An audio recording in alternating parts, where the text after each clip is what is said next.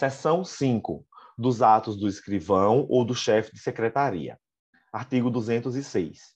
Ao receber a petição inicial de processo, o escrivão ou o chefe de secretaria a autuará, mencionando o juízo, a natureza do processo, o número de seu registro, os nomes das partes e a data de seu início, e procederá do mesmo modo em relação aos volumes e informação. Artigo 207. O escrivão ou o chefe de secretaria numerará e rubricará todas as folhas dos autos. Parágrafo único. A parte ao procurador, ao membro do Ministério Público, ao defensor público e aos auxiliares da Justiça, é facultado rubricar as folhas correspondentes aos atos em que intervierem.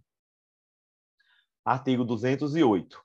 Os termos de juntada, vista, conclusão e outros semelhantes constarão de notas datadas e rubricadas pelo escrivão ou pelo chefe de secretaria.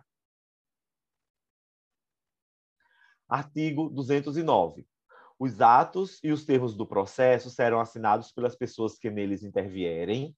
Todavia, quando essas não puderem ou não quiserem firmá-los, o escrivão ou o chefe de secretaria certificará a ocorrência. Isso aqui tudo está simplificado com processo eletrônico, né? Graças a Deus, Maria. São tudo são atos que não mais existem no PJE, no processo eletrônico de modo geral. Parágrafo 1. Quando se tratar de processo total ou parcialmente documentado em autos eletrônicos, os atos processuais praticados na presença do juiz poderão ser produzidos e armazenados de modo integralmente digital em arquivo eletrônico inviolável, na forma da lei, mediante registro em termo, que será assinado digitalmente pelo juiz e pelo escrivão ou chefe de secretaria, bem como pelos advogados das partes. Agora, a moda é alguns juízes do trabalho de alguns regionais, eles não querem mais que, é, que seja digitada a ata. Ele apenas junta a ata em áudio.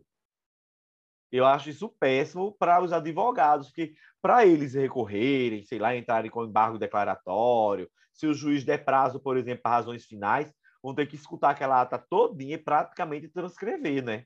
Coisa que já podia ter sido feito ali.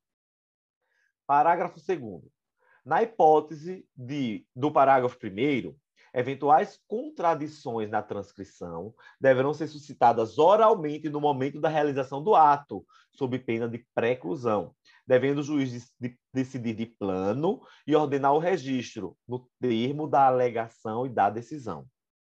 Aí, né, o advogado, já pela ordem, doutor. Outra ó, cópia do processo trabalhista, né? Outra cópia, exatamente, que, que, que, era bem oral e reduzido a termo, né, Maria? Artigo 210. É lícito o uso da taquigrafia, da estenotipia, outro método idôneo em qualquer juízo ou tribunal. Artigo 211. Não se admitem nos atos e termos processuais espaços em branco, salvo os que forem utilizados, assim como entrelinhas, emendas ou rasuras, exceto quando expressamente ressalvadas.